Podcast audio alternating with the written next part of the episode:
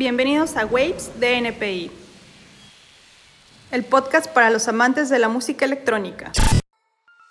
Hola, ¿qué tal? Bienvenidos una vez más a un episodio de la cuarta temporada de Waves NPI. Y como ya vieron en el título de este episodio, tenemos al buen Jesús Cuevas, mejor conocido por su proyecto de Tierra de OVNIs. Bienvenido hermano, ¿cómo te encuentras? Hola, hola, ¿qué tal? Muchas gracias por la invitación. Todo muy bien aquí. Excelente, bro. Pues qué bueno que, que andas por acá. Gracias por aceptar la invitación y pues un gusto tenerte acá con nosotros. Para todos aquellos que no te topan o que no topan tu proyecto de Tierra de OVNIs, cuéntanos un poquito de dónde eres, cómo surgió todo esto. Claro, claro. Pues bueno, yo soy de la Ciudad de México, pero eh, desde siempre he ido a un pueblo que está muy cerca de acá de Ciudad de México que se llama Tepoztlán. Mucha gente de, bueno, de por acá lo, lo debe de conocer. Y eh, hace unos años decidí ya hacer eh, mi estudio por allá, eh, llevarme todas las máquinas. Y pues nada, empecé a, pues, a producir, a producir en la pandemia. Ya llevo pues un tiempo, un rato con esto de la música electrónica, yo creo que como unos 8, 9 años, pero pues en la pandemia no tenía nada mejor que hacer que producir, entonces pues empecé ahí a, a producir y entonces em, siempre produje otros eh, géneros como Progressive House, Deep House, un poquito más como Organic y demás, pero como que, no sé, empecé a tener un poco de interés por, pues, por el indie dance, por eh, el dar disco, este pues género que podemos decir orgullosamente que eh, los mexicanos estamos pues teniendo cada vez más y más este, relevancia. Entonces pues empecé un poco a, ahora sí que a jugar, a empezar a tratar de crear un sonido nuevo y demás.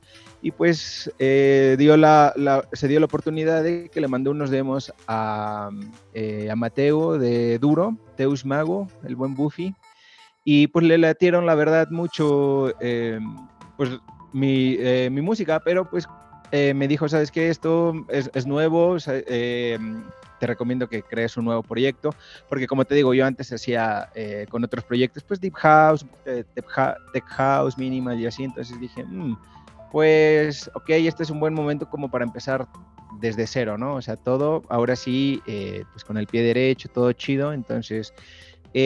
pues estando allá en Tepoztlán, tripeando un poco el nombre y demás, pues salió la idea de, Tierra de OVNIs, ya que bueno, pues está súper inspirado en, en que pues para lo que, los que no sepan, allá eh, es un lugar en donde hay muchos avistamientos ovnis, ¿no? Desde años, años, siempre como que la parte de los ovnis, de toda esta onda, siempre ha estado eh, pues impregnado, ¿no? Allá en, la, en, el lugar. Entonces, pues siento que, pues combinando palabras y así, me, me latió el nombre porque es un poco impersonal, no es como justo eh, en sí mi nombre, ¿no? De Jesús o alguna cosa así, es como más un nombre pues abstracto, ¿no? Y pues me latió en español ya que pues ya sé que a veces en, inglés todo es un poco más fácil como de, dar a conocer y demás, pero siento que pues esto, ¿no? Siempre representando como eh, nuestra parte, ¿no? Nuestra esencia de que pues también acá en, en, en México, en Latinoamérica, eh, pues hacemos las cosas chidas, tenemos un gran sonido, entonces sin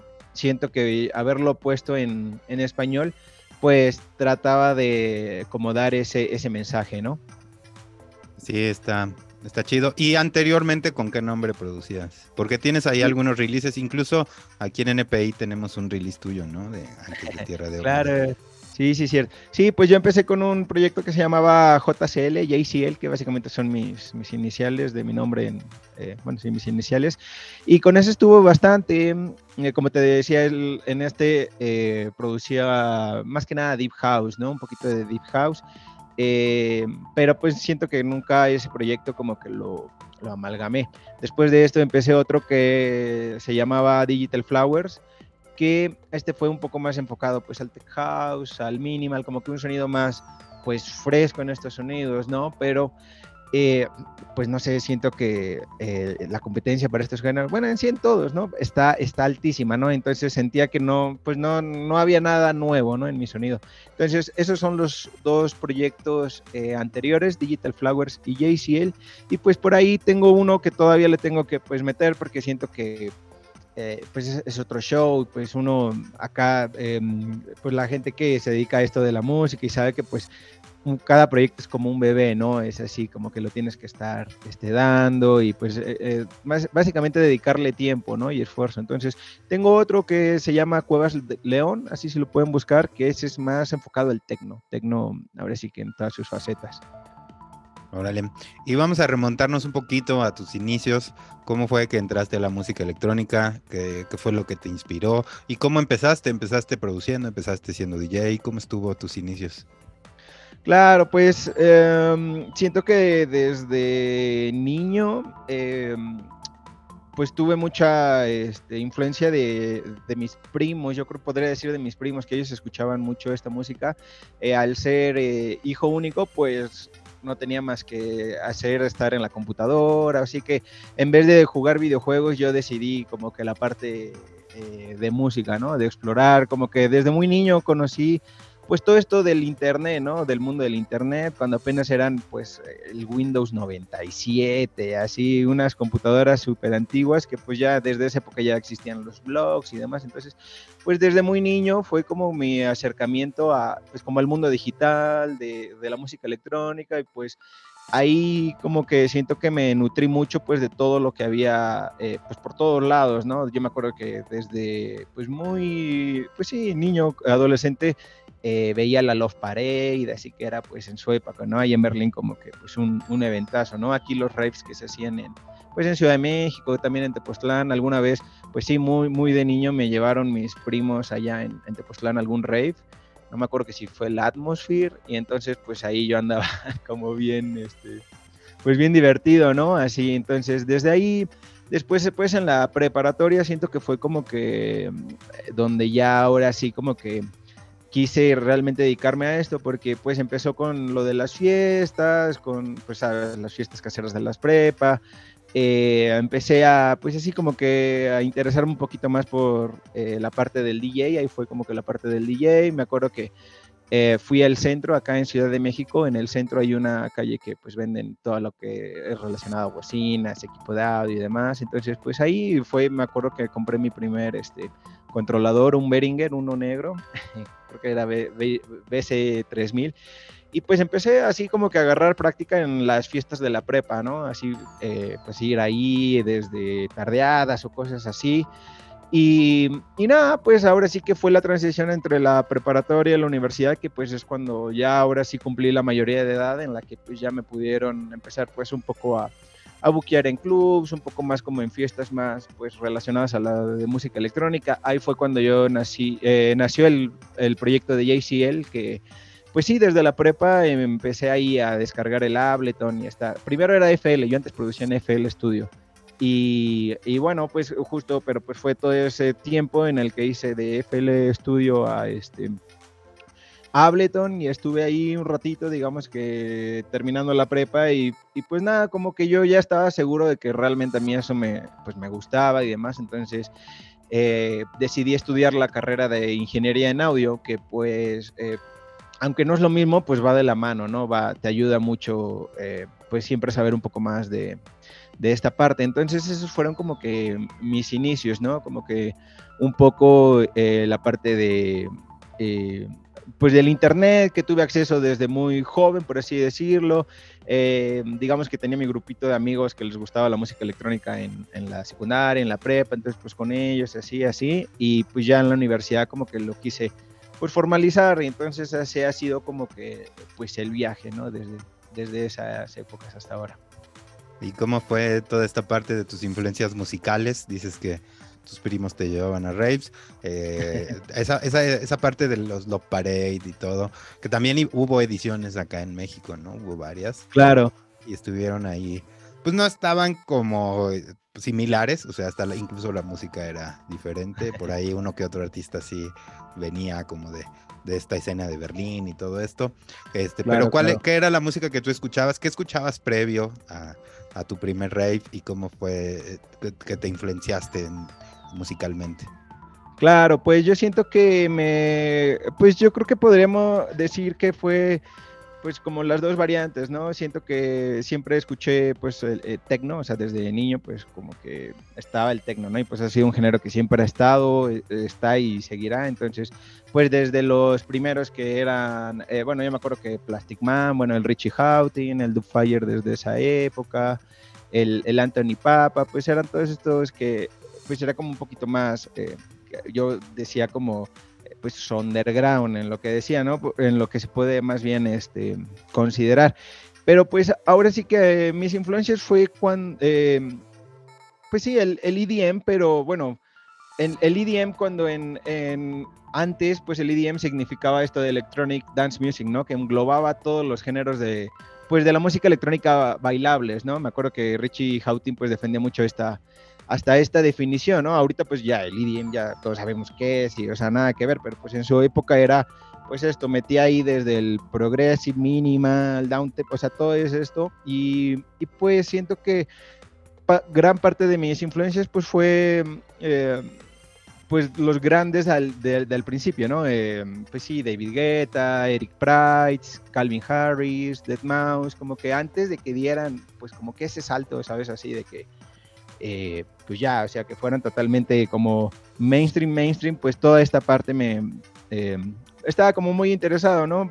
Eh, no sé, Cascade me gustaba mucho, había unos de Progressive House que se llamaban Adam and Soja, y bueno, pues siento que esos son como los que ahorita se me, se me vienen a la mente, ¿no? Pero pues sí, ha, ha habido, pues, siento que desde siempre, pues influencias, ¿no? Que siento que pues todo alguien que le gusta esta música tiene que, tener, ¿no? Desde, eh, no sé, Chemical Brothers, Daft Punk, eh, pues sí, ¿no? Gente que eh, pues ya lleva toda la vida en esto, ¿no? ya, básicamente que yo cuando ya me enteré de esto, pues ya ellos ya llevaban un, tiempo. Pero pues sí, básicamente esas fueron mis influencias. Por una parte, pues como el EDM, el techno, y pues siempre estuvo como que al lado la parte pues psicodélica, pero, o sea, de la música psycho y demás, pero pues como no, en sí no, no convivía con la escena, porque pues era muy joven y luego a veces pues irse un rave a otro estado, además teniendo 15, 16 solo, pues no es tan fácil, entonces más bien pues fue como, pues ahí eh, teniéndolo presente, pero pues básicamente como siendo consumidor en las redes y demás. Eh, ¿En qué año naciste? Para darnos un, poco de contexto, porque están bien variadas tus, tus, tus, referencias, están bien variadas de Richie Hotting a, David Guetta y así. Hay un abismo de muchos años, ¿no?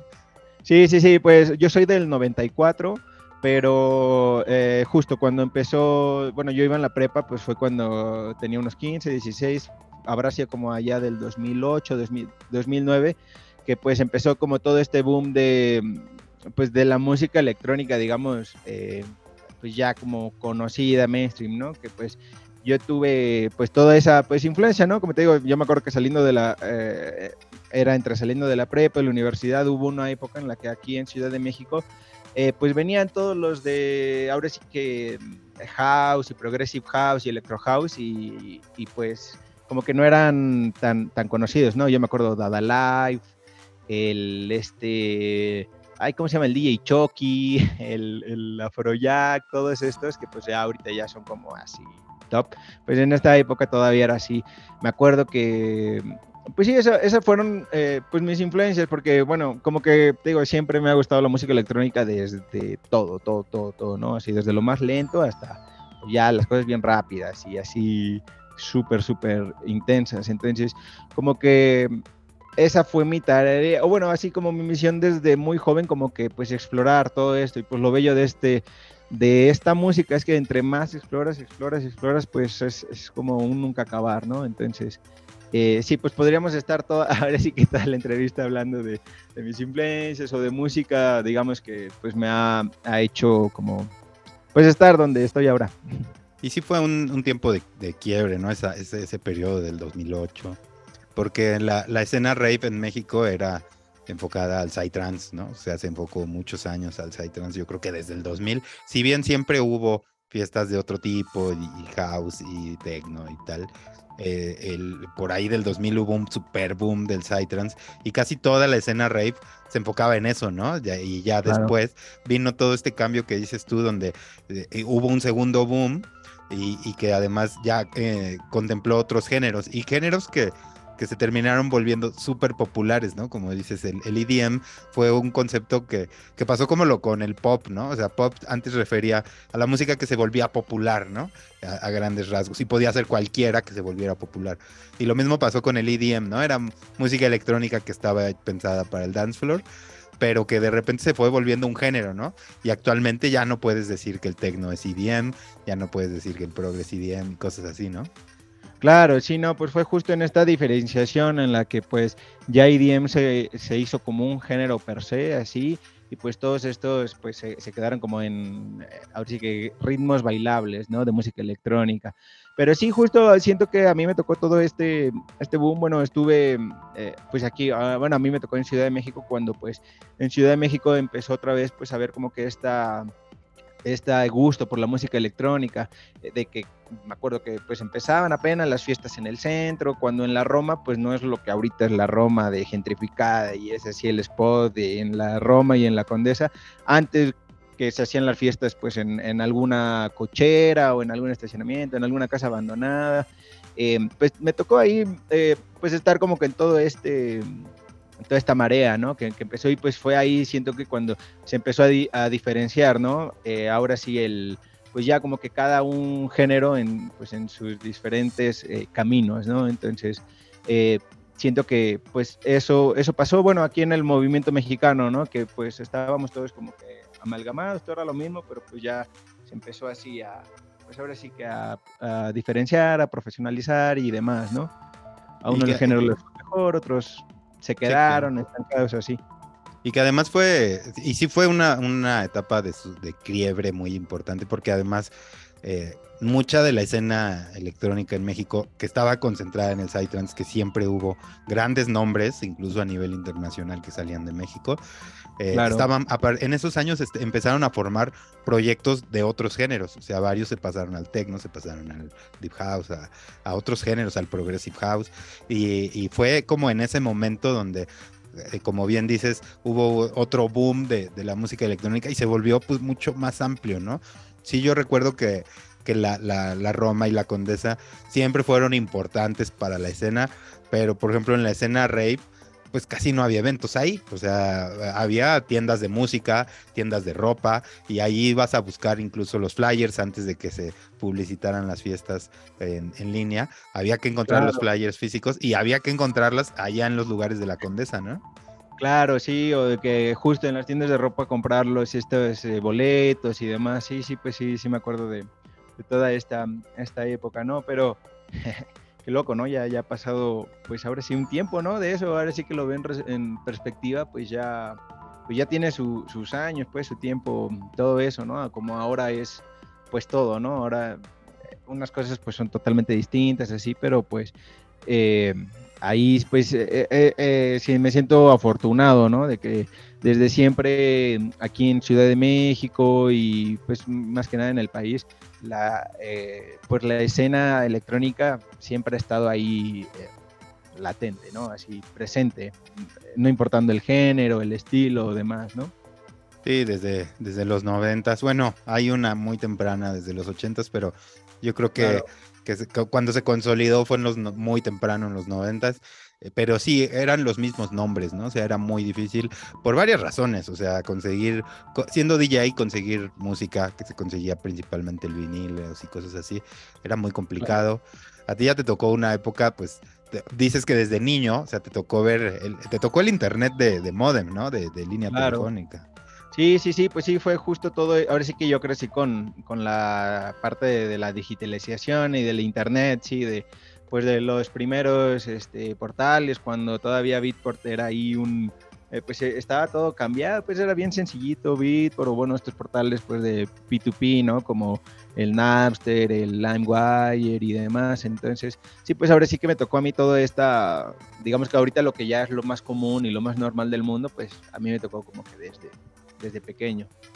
y, bueno, el hecho de que hayas empezado con un controlador, que ya fue como mm, algo, pues se podría decir que súper reciente, considerando tecnológicamente todo esto, porque ya habían pasado la etapa de los viniles. Eh, hubo una etapa en lo que, en los que incluso la, la, gente mezclaba con los DAT, que eran una especie de cassettes, pero en otro formato bien raro. Y claro, que claro. tenían su pitch. Y luego ya, ya llegaron los formatos de MP3 y cosas así, ¿no? Que fue también algo que facilitó mucho esto. Y creo que también en base a eso se debió esta explosión de la escena, no solo en México, sino de la escena mundial, porque ya estas mismas plataformas eh, permitían que la música llegara a otros, a otros lugares de manera más ágil, de manera más fácil, sin necesidad de una disquera a veces y con versiones propias, hechas en casa, que también es eso, o sea, la, la, la, forma en la que los estudios se fueron concentrando en un solo aparato que es la computadora, que ya no claro. necesitabas de fierros. Te tocó producir con el, o bueno, conociste el, ¿cómo se llamaba? Eh, antes del Ableton había otro software, bueno, hubo varios, pero era el Reason, ¿te tocó el Reason? El Reason, sí, un poco el Reason, el Cubase, eso es pues más que nada en la universidad, como que los, los, vi de, de, pasada, pero sí, sí, este, ahí sí me estoy acordando de uno que era, creo que era el, el Acid, algo así, que se llamaba el de Sony también, pero, ajá, sí, pero...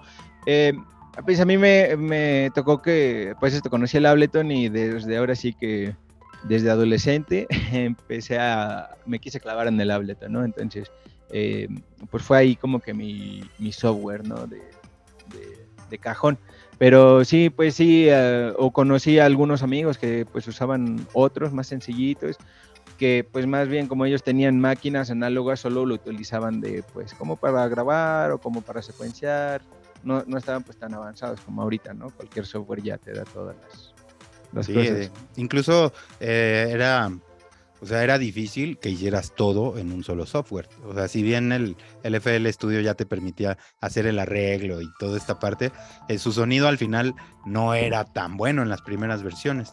Incluso yo recuerdo que mis primeros tracks yo los hacía en FL, hacía algunos este, algunos stems, otros los hacían Reason, y luego todo eso había que pasarlo al, al ACID, por ejemplo, al, al Claro. Cubase, y ahí ya hacías como que toda la parte de edición, toda la parte de ecualización, toda la parte del mixdown, porque era difícil hacerlo, ¿no? O sea, incluso las mismas interfaces de audio, pues eh, no estaban pensadas para la música electrónica, o sea, se utilizaban Claro. interfaces de audio que eran para grabación en general. Entonces las posibilidades pues estaban más enfocadas a cómo hacerlo como si lo hicieras con una banda de rock o una banda de jazz o una banda de lo que fuera. Y, y posteriormente ya los mismos softwares te fueron permitiendo ahí hacer todo, ¿no? Como en el caso del Ableton que fue la revolución en todos los sentidos, ¿no?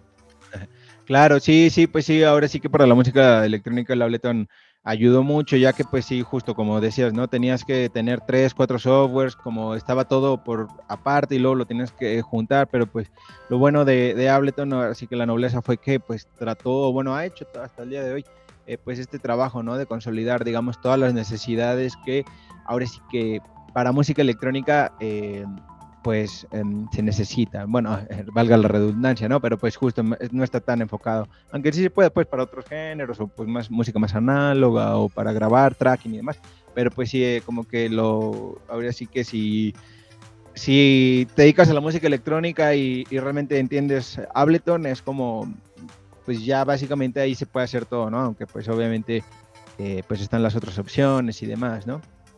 Y que además el, el Ableton eh, surgió por la necesidad que había de, de, tocar en vivo, ¿no? O sea, que era Claro, algo que, claro. que no se consideraba tanto. O sea, mucha gente de muchos proyectos que venían de otros países en- a tocar en los raves de México, venían los, los, los, los- los live acts que decíamos en ese momento, y eran Claro. proyectos que, que solo le, o sea, pues que solo le daban play y, y ya venía todo ahí programado, ¿no? Y el Ableton también rompió con ese paradigma, ¿no? Ya es de, ok, aquí puedes componer y al mismo tiempo que compones puedes ir tocándolo y puedes ir arreglándolo de una manera que te permita tocarlo y los, los mismos aparatos que surgieron a raíz del Ableton, ¿no? O sea, los mismos controladores que, que surgieron gracias al Ableton, porque también todo esto del push, el machine y cosas así, pues no, existía, no existían versiones de eso para el Cubase ni para otros softwares, ¿no?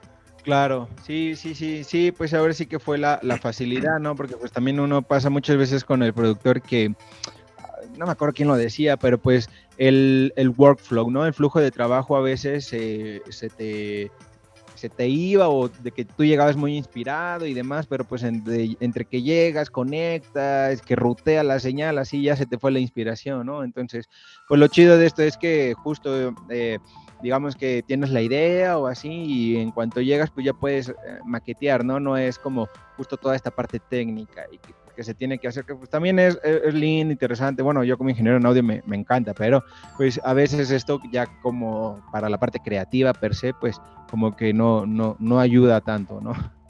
Y, y, también pasó eso, ¿no? O sea, antes necesariamente tenías que tener algún conocimiento de ingeniería en audio para poder realizar muchos de esos procesos, no todos, o sea, también se podían hacer de manera intuitiva, pero sí había muchos que sí tenías que tener cierto conocimiento para hacerlo.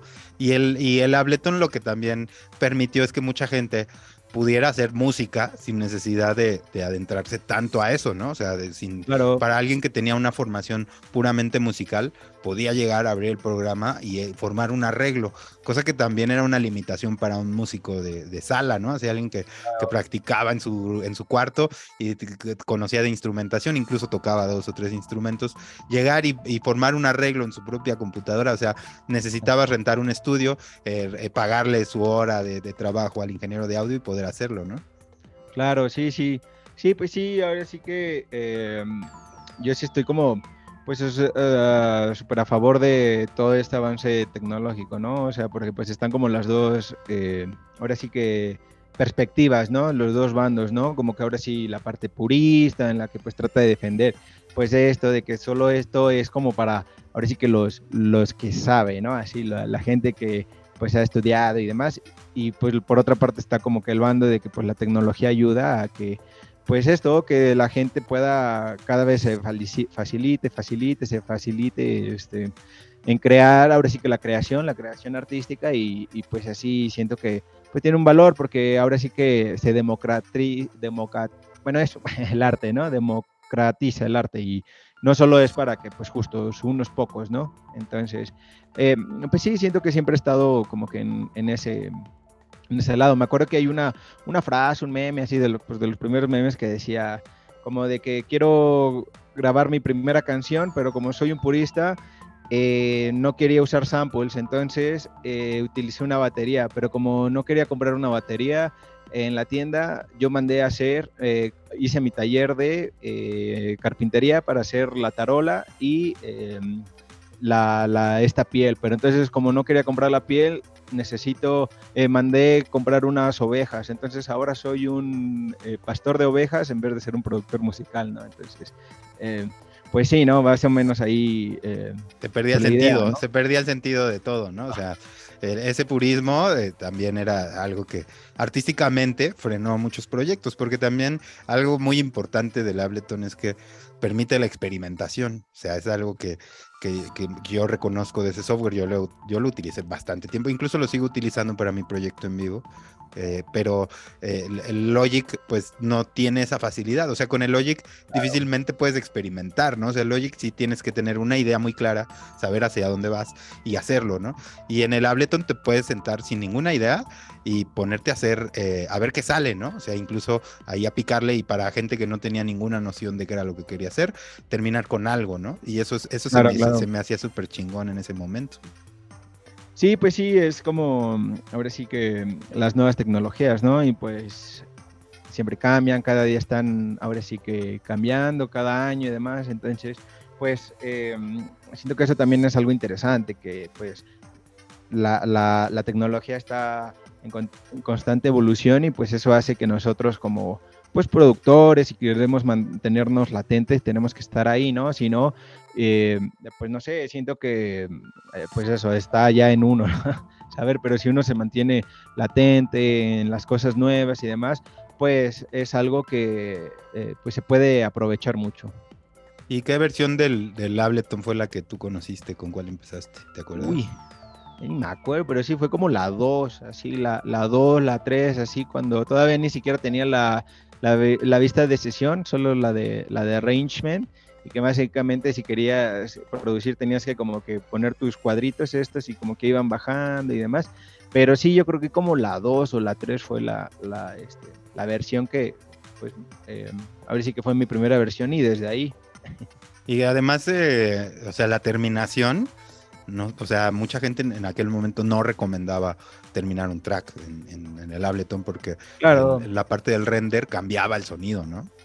Sí, sí, sí, no, total era como muy básico y, y pues sí, justo era más como para en vivo que para pues ya tener los, los tracks, ¿no? Y bueno, justo en la universidad ya nos, pues como que nos dieron estos fundamentos de por qué, porque pues muchas veces dicen, ¿no? Así, ah, pues sí suena chido, ¿no? Pero es como muy ambiguo, ¿no? Ni así, eh, ¿cómo se llama? Es subjetivo, ¿no? Pero pues justo tuve ahí, pues nos enseñaron ahora sí que las razones por la que Pro Tools suena de una manera, por las que eh, Logic suena de una manera, el FL, así, el Ableton, y pues sí, en los lugares Ableton siempre, pues ahora sí que era de los que daban los peores sonidos, pero pues justo ya, eh, pues eh, también eso es lo, cool, bueno, hablando específicamente de este, de este software, ¿no? Que, que año tras año se reinventan y pues tratan de, cumplirle a, a, los clientes, ¿no? A sus usuarios, así se le hacen caso a los usuarios.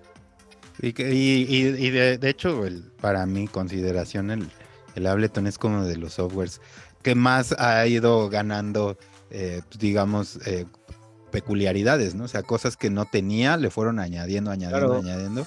Que no fue así con su, con su interfase visual, ¿no? O sea, visualmente es casi igual a las primeras versiones, no ha cambiado. Incluso en aquellos momentos, lo que se estilaba en un software es que te, hicieran algo súper profesional, porque eso era lo que le daba también caché, ¿no? O sea, que había, abrieras un programa y se, el, el Reason, ¿te acuerdas que se veían los racks perfectamente y, impresionaba, ¿no?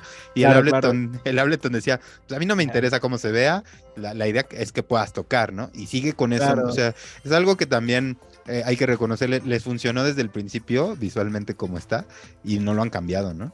Sí, no, totalmente. Pues ahora, por ejemplo, yo te puedo decir que, bueno, ya llevo muchos años produciendo en, en Ableton, pero eh, me quise aventurar desde hace unos años, un poquito, dos años y medio, a, hacer mi live. Entonces, pues obviamente en mi live, eh, para tocar en vivo uso el Ableton. Entonces, pues ha sido como que otro, otro viaje, ¿no? Eh, ahora aprender a usar el Ableton para, pues esto, para, para en vivo, para pues todo este, el, el manejo de señal y demás. Entonces, pues em, ha sido muy interesante, ¿no? Ahora como pues un software que siempre lo utilizo para una cosa, ahora lo utilizo pues distinto, ¿no? Pero por, la facilidad de que pues ya lo conozco, ya no se me dificulta tanto, ¿no? Sí, es, es increíble las posibilidades que tienes para, para configurar o para, para calibrar también todo lo que haces dentro de un live, ¿no?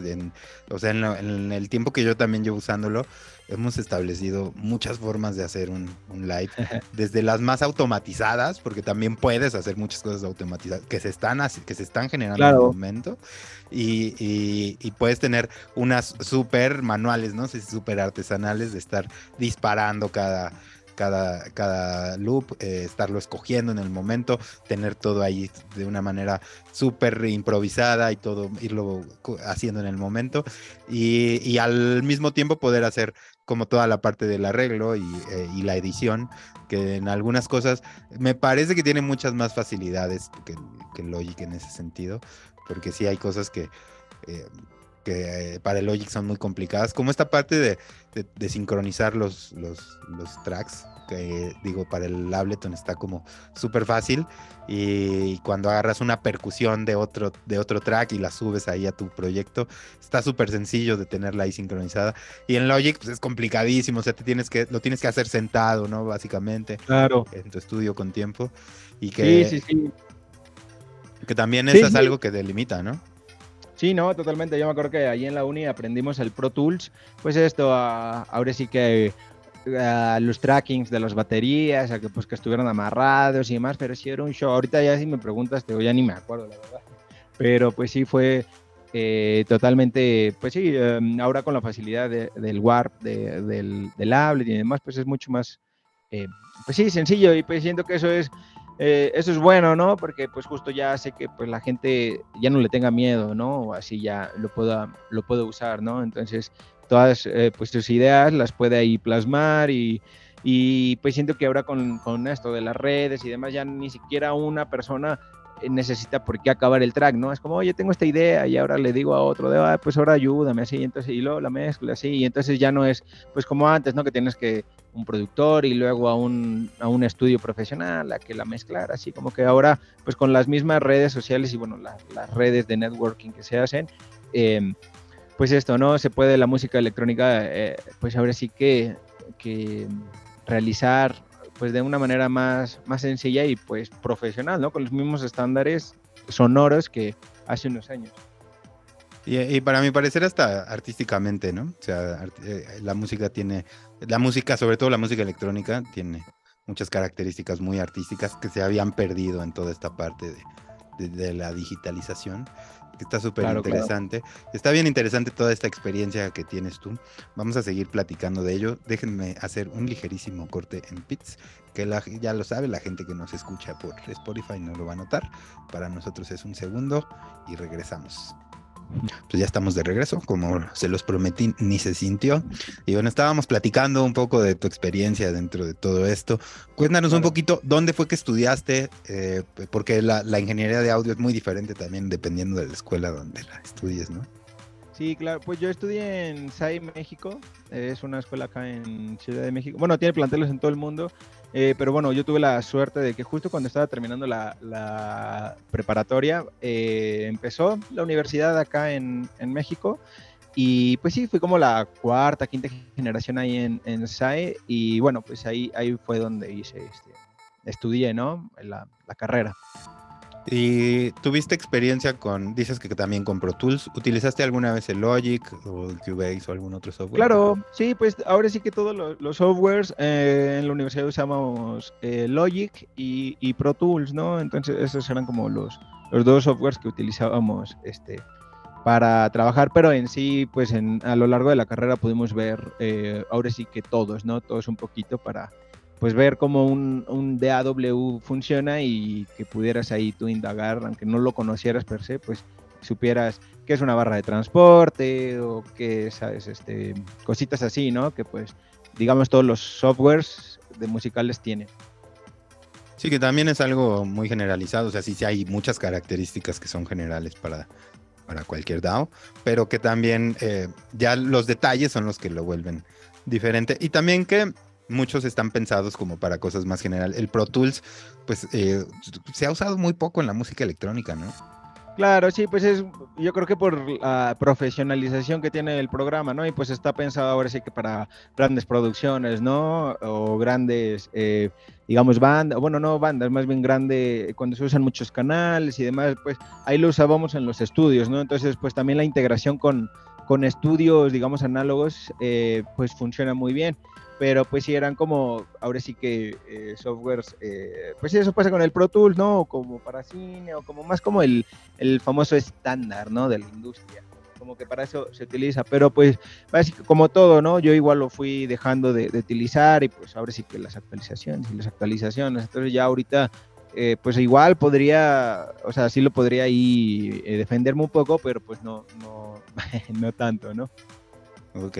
¿Y, cómo fue todo este proceso de, creación musical? Eh, empezaste a producir dentro de la carrera. Tu carrera no se trataba básicamente de la producción musical, se trataba de la ingeniería en audio en general, ¿no? Sí, no, no, totalmente. De hecho, pues sí, ahí en la, en la carrera, pues ahora sí que este, había muchos músicos o gente que pues nada que ver con, ahora sí que con, con la producción musical. Pero pues lo bueno fue que, bueno, en, en donde yo estudié nos dieron como que eh, de todo, ¿no? Ahora sí que nos englobaron todo, desde pues las partes más, ahora sí que físicas del sonido, o sea, de acústica, sí, per se, o de electrónica, hasta ya cosas más como pues creativas, ¿no? En donde ahora sí se junta la parte técnica y, creativa, ¿no? Que está ahí por el punto medio, ¿no? Entonces, eh, pues yo empecé, yo empecé antes en la, en la prepa, pero pues yo sí empecé como que ahora sí autodidacta, siempre todo. El día y también fue autodidacta en la preparatoria y pues ahora sí que en tutoriales, ver así, así, ahora sí que moviendo y cosita con cosita y más que nada en la, en la universidad fue donde me, eh, lo profesionalicé, ¿no? Porque justo yo, yo me acuerdo que antes de la universidad no sabía ni qué era un compresor, que o sea, de los ecualización, ecualizadores y demás. Entonces, pues tuve todo este como bagaje de, producción, entonces eh, pues ya lo quise como que pues unir, ¿no? Entonces, pues sí, aunque no, no son per se lo mismo, como te digo, pues había gente que no tiene nada que ver con la música electrónica y aún así estudian ingeniería en audio, pero pues muchas de las cosas que que se aprenden, pues ahora sí que se pueden utilizar. Y pues ahora sí que yo eh, pues estaba con el grupo de gente pues, que le gustaba o en todas las, eh, ahora sí que todo lo que hay en la universidad alrededor de la música electrónica, pues estaba ahí, ahí presente, ¿no? Entonces, ese fue, pues bueno, básicamente en, en la, en la universidad, ¿no? Pero pues después de, de esto, pues fue ahora sí que un camino entre pues crear mi estudio, bueno, un home studio, pero pues ahora sí que con todo lo que eh, yo necesitaba y pues ahora sí que ir eh, pues conociendo más eh, productores y gente, visitándolos, haciendo collabs y así como para, ese fue como que el camino mío, ¿no? En la parte de, de, la producción, que pues, pues siempre quise pues unirlo, ¿no? Las, las dos partes, ¿no? Porque pues también en esta parte de la música electrónica pues siempre se aprecia eh, ahora sí que la ingeniería, ¿no? Porque pues como dices, muchas veces a lo mejor están chidas las rolas, una disquera está muy cool, pero luego ya andas viendo ahí que ni están bien mezcladas o que avientan cualquier cosa además, entonces pues es como, uy, esta pudo haber sido una gran producción musical, pero pues como no tiene todos estos parámetros de, ingeniería per se, pues no, no se desarrolló bien, ¿no? Y es que además eh, en este, justo en ese momento del, 2000, que será 2005, 2007, 2008. toda esta parte de la ingeniería en audio se volvió parte del proceso creativo. O sea, por ejemplo, tomando el, como referencia el ejemplo de la, de la, de la compresión de audio, eh, toda esta parte de los sidechains y de que, le dieron incluso forma ¿no? a, ciertos al bajo eh, de, la música electrónica y así eh, eran eran cosas que no se hacían antes. O sea un bajo se comprimía nada más para que diera como una cierta salida y ya buscar incluso el, el hecho de, del sidechain de este esto que genera latencia eh, era un error, ¿no? O sea, por, por, toda, por toda la, durante toda la vida de la, ingeniería en audio, era un error que generaba latencia y se volvió parte del proceso creativo, incluso que llegó a definir varios eh, estilos musicales como el dubstep, ¿no? El dubstep, en, en, el progressive también los bajos, en el techno, yo me acuerdo que en el 2008 todos los bajos era un bajo plano que generaba latencia con un, con un sidechain, ¿no? O sea, se volvió parte del proceso creativo y hubo quienes sacaron ventaja de estos conocimientos, ¿no? Sí, no, totalmente. Por eso, bueno, yo desde que los, eh, pues descubrí eh, este, este género que es el, el DOP, a mí me, me súper encantó porque pues muchos productores de, de DOP son estos, son están en la línea, ¿no? Entre productores, música, bueno, músicos e ingenieros, ¿no? En los que usan, pues, ahora sí que los estudios, las mesas de mezclas y todo esto, más como un instrumento que como, pues, como una producción, ¿no? Entonces, eso para mí se me hizo siempre súper interesante, ¿no? Como, ahora sí que como que con una máquina era su instrumento, pero pues en sí, pues sabes, ¿no? De estas sesiones de los productores de DOP, que pues tienen ahí todos sus elementos, pero ellos van creando como que, pues, la rola en vivo, ¿no? Entonces, eh, pues sí, siempre eso me llamó un, montón de, atención, ¿no? O sea, de, eso y, pues nada, ¿no? Es como... Eh, o sea, ahí me dio, ahí me, bueno, eso me demostró o me di cuenta de que pues justo no, no existe como que las cosas eh, ahora sí que, totales, ¿no? Puede ser eh, parte músico o parte ingeniero o todo y pues ahora sí que lo puedes todo como juntar en, un proyecto, ¿no? En la música que, que haces. Y sobre todo que, con el tiempo eh, sí se volvió algo artístico, porque también en esa época hubo muchos que que su música era totalmente ingenieril, o sea, todo era, eh, incluso sonaba como si lo hubiera hecho un programador y que lo hubiera mezclado un ingeniero de audio y, perdían musicalidad, ¿no? O sea, como que también fue un periodo de, de, donde la curva de aprendizaje tardó un par de añitos en dar un, como resultado cosas musicalmente más artísticas y que contemplaban todo esto, ¿no? Tanto la creación, toda la parte de la teoría musical, la parte técnica de la ingeniería en audio y y sobre todo esto de la compresión que fue, eh, revolucionó mucho porque se sobreutilizó por mucho tiempo, ¿no? La, compresión en, la música electrónica. Sí, pues sí, ya ahora es como la marca, ¿no? La marca de, pues de la música, ¿no? Que pues en la Loudness World nosotros estamos, digamos, del lado de entre, entre más fuerte y así de que se vea como un choricito la, la música, pues ahora sí que, que mejor para nosotros, ¿no? Pero Em, sí, pues em, ahora sí que pues es, es, lo mismo, que, pero pues siento justo que em, siento que para música electrónica es, es, punto y aparte, ¿no? Porque pues a lo mejor justo los puristas del audio y de la ingeniería van a decir, ay, pues cómo es posible que la música electrónica tiene esto, ya no hay dinámica ni nada, pero pues se les olvida que mucha de esta música pues es para eh, sonarse en clubs, ¿no? O sea, con unos sound system enormes que realmente así se sienta. Entonces, si realmente una canción no se cumple esto, pues luego ah, los DJs ni siquiera tienen como que esta facilidad, ¿no? Tienen que andar ahí arreglando los volúmenes y demás. Entonces, pues supongo que pues para facilidad de todos y hasta de la misma escena, pues por eso, ¿no? Hemos como elegido ese camino de pues de, de, tener siempre hasta arriba, ¿no? la música. Y esa parte de la dinámica es súper curiosa porque sobre todo en festivales donde hay eh, de repente un DJ eh, o un proyecto en live que trae su música súper comprimida y después una banda de cualquier otro género, pues, sonora, la, parte sonora es súper diferente, ¿no? O sea, incluso eh, se especializó tanto que hasta, como dices, los sistemas de audio para música electrónica son muy particulares, que son diferentes a los que se utilizan para una banda en vivo, ¿no? Claro, sí, no, sí, totalmente. Fue como, ahora sí que, eh, pues nuestro, eh, un mundo aparte, ¿no? Que pues sí, muchas cosas eh, comparten y demás, pero pues sí, es como un grado, y el grado de especialización en todos los sentidos ahora es, pues es, es, amplísimo, ¿no? Oye, y entonces, en esta parte, en todo este proceso te fuiste formando y tal, demos un salto para la pandemia. ¿Cómo fue para ti eh, iniciar en producción? Sobre todo porque dices que empezaste a explorar con otros géneros, empezaste como a hacer cosas diferentes. O sea, ¿cómo fue este proceso artísticamente para ti?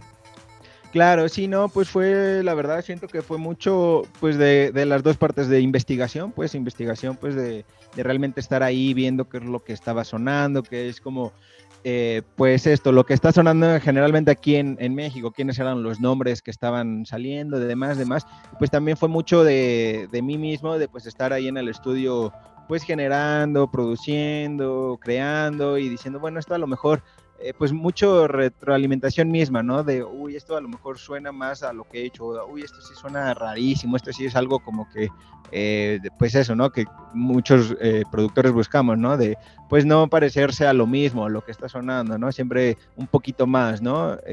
mostrar algo, algo nuevo. Entonces, pues fue, fue básicamente estas, estas dos em, partes, ¿no? Ahora sí que em, pues teniendo como todo este trabajo de investigación, como te repito, de, pues ahora sí, por, ponerle un nombre, una definición del sonido mexicano, lo que estaba ahorita eh, sonando, y pues eh, tratarlo de replicar, pero pues a mi interpretación, ¿no? Porque pues ahora sí que es como, bueno, yo también me siento eh, pues parte de esto, ¿no? De todo este movimiento, pues llevo pues ya un tiempo acá, entonces pues decir, órale, va, voy a ahora ponerle parte de mi, de mi cucharita, ¿no? Entonces ahora sí que eso fue el, el sonido y pues afortunadamente em, lo he logrado. Bueno, te puedo decir eso porque pues sí mucha gente me dice, hey, eso sí es una tierra de ovnis o hey, cuando escucho tu rola, sabes, siento que es tierra de ovnis. Entonces pues eso como que justo, ¿no? Me, me dice, ah, ahora levanta, entonces sí estoy por eh, haciendo lo que quería hacer, ¿sabes?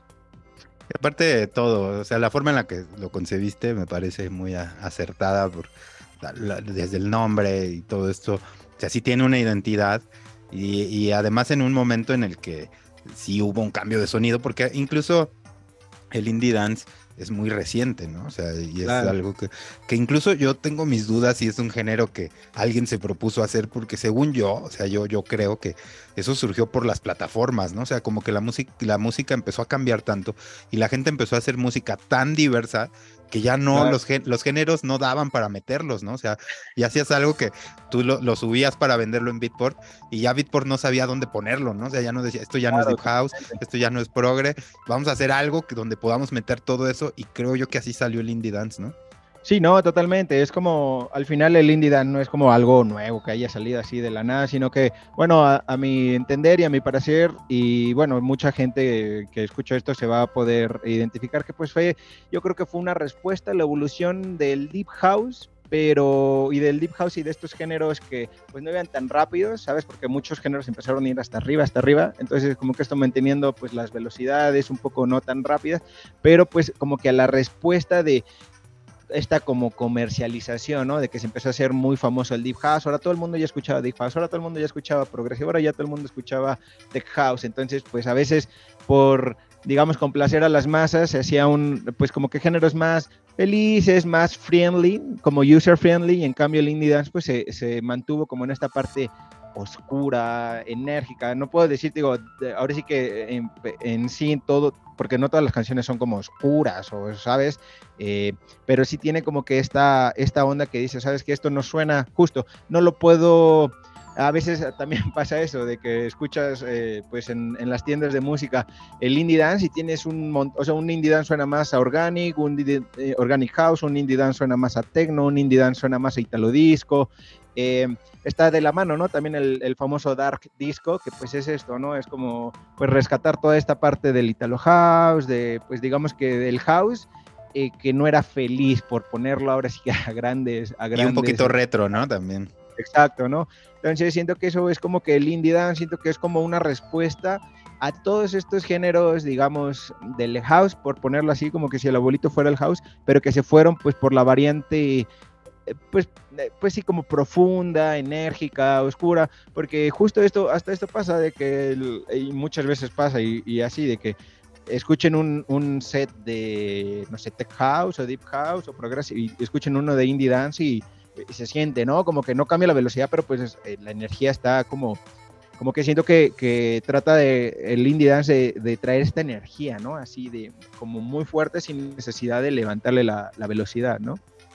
Y que además eh, el indie dance ya no piensa tanto en el DJ, o sea, incluso la, los tracks son más cortos, ¿no? O sea, estábamos acostumbrados a tener tracks de 7 minutos, 7 minutos y medio, donde el principio y el final estaban pensados para alguien que los iba a mezclar dentro de un set y tenían todas esas posibilidades.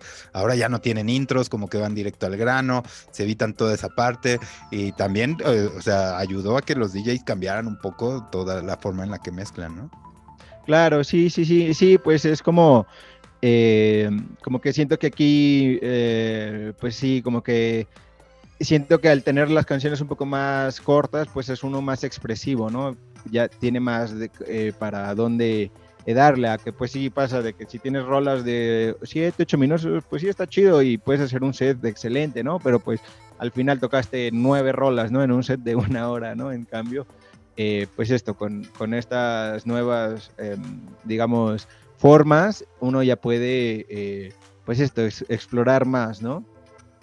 Sí, está súper chingón eso. Y, digo, es momento de, mm, para mucha gente de volcarse ahí, porque las posibilidades son más amplias, ¿no? O sea, tienes, puedes hacer cosas que parezcan eh, o que coqueten con otros géneros sin necesidad de, de, etiquetarte tú o tu proyecto dentro de eso, porque ahora el indie dance engloba muchas cosas, ¿no?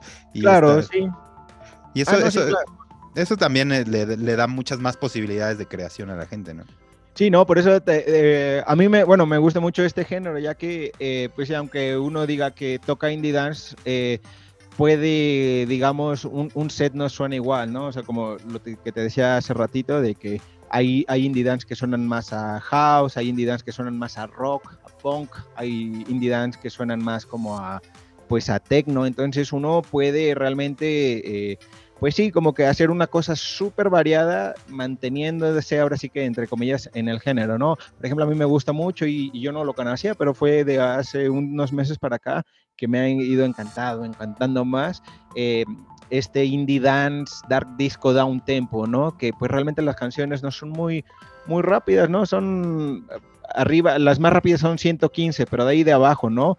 90 BPM, 100 BPM, y pues es eh, justo, no, no es eh, ni down tempo, no es ni organic, porque pues las, eh, las tonalidades son otras, las energías son otras, pero pues es, ahora sí que digamos que porque lo son los productores y demás, pues como que le ponen ahí la estampa de, indie dance, pero pues es, es, otra onda, ¿no? Así totalmente distinta, ¿no?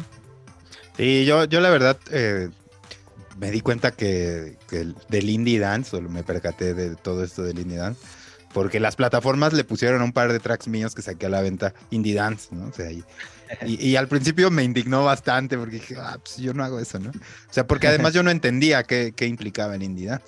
O sea, yo, yo Yo, a mi mente fue más hacia, hacia el EDM o algo así, ¿no? Claro.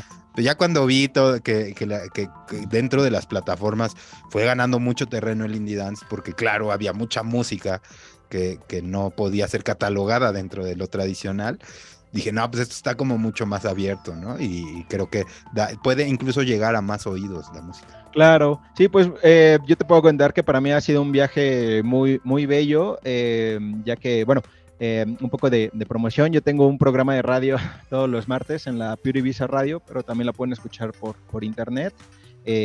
igual, y bueno, mi, el programa se llama Objetos Sonoros No Identificados pues mi idea principal es justo, es buscar, ahora sí que todo lo que sea eh, organic, indie dance, dark disco, todos estos géneros, em, porque justo como es una, una, una, radio de Ibiza, pues no quiero tocar, pues ahora sí que el sonido de Ibiza, ¿no? Lo que todo el mundo, o sea, quiero realmente pues eh, especializarme, ¿no? En este género, entonces ha sido realmente un camino muy, muy grato, muy bello, porque pues me ha dado como que la, la, me ha abierto el panorama de este género, he conocido pues bastante música de todos lados, eh, esto cómo suenan en, no sé, en Europa, en África, en Asia, en América, ¿no? el mismo género como cómo cambia todo esto, ¿no? Entonces, realmente este programa me ha ayudado pues a darle difusión, pero también a mí eh, como persona pues a, abrir, ¿no? Abrir el panorama, saber qué es lo que está sonando, por dónde va, por eh, qué es lo que va a sonar y demás. Entonces, bueno, pues si hay algún productor igual que nos esté escuchando, además que me quiera mandar eh, rolas para que las toque ahí en, el programa, con mucho gusto, eh, contácteme. Muy bien, entonces dices que todos los martes te pueden escuchar ahí. Sí, todos los martes, 6 pm, hora de México, 1 m, hora de, España. Pure Radio, ahí en purevisaradio.com. Muy bien. ¿Y tienes alguna presentación reciente, algún release también en, puerta? Sí, pues bueno, varios eh, releases. De hecho, la semana pasada se em, estrenó un track que se llama Cambio de Dimensión en una disquera que es, se llama Fibonacci Recordings. De hecho, no tiene mucho la, disquera, pero bueno, en, ahora sí, en el indie dance ha tenido bastante buen, buen camino. Entonces, este eh, track salió en un, eh, en un compilado que salió este viernes. Y este, y pues bueno, eh, de releases recientes, bueno, que estén a la puerta, voy a sacar uno en, NPI. Justo estoy ahí trabajando en, algo especial para mm, NPI. También en Mandarina voy a sacar uno en Mandarina Records y otro en Maleante Records. Bueno, ahora que bueno, todas son mexicanas las, las labels, entonces ahora esto es de pues eh, releases en puerta, ¿no? Que en, menos de tres meses em, yo creo que ya están, ya están este, disponibles. Muy bien, pues esperamos con ansia todo eso.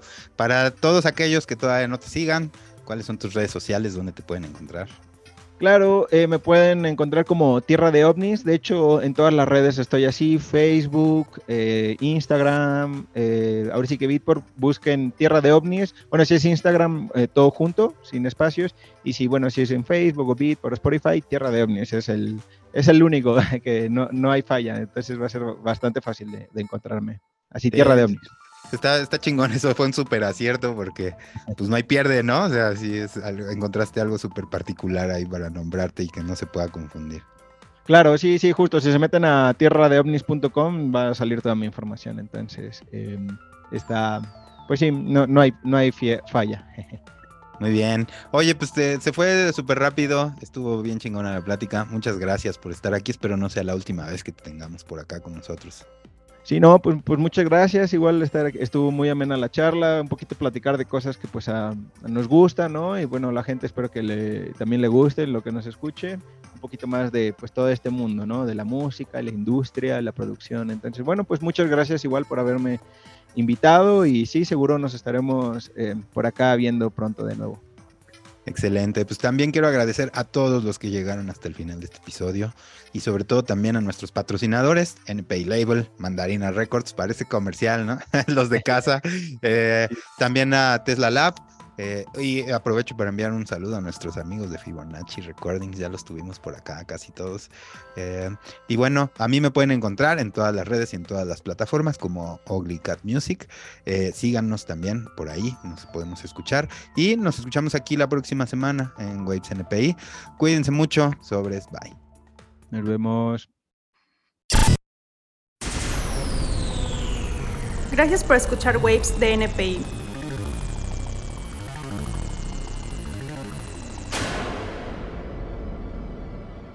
El podcast para los amantes de la música electrónica.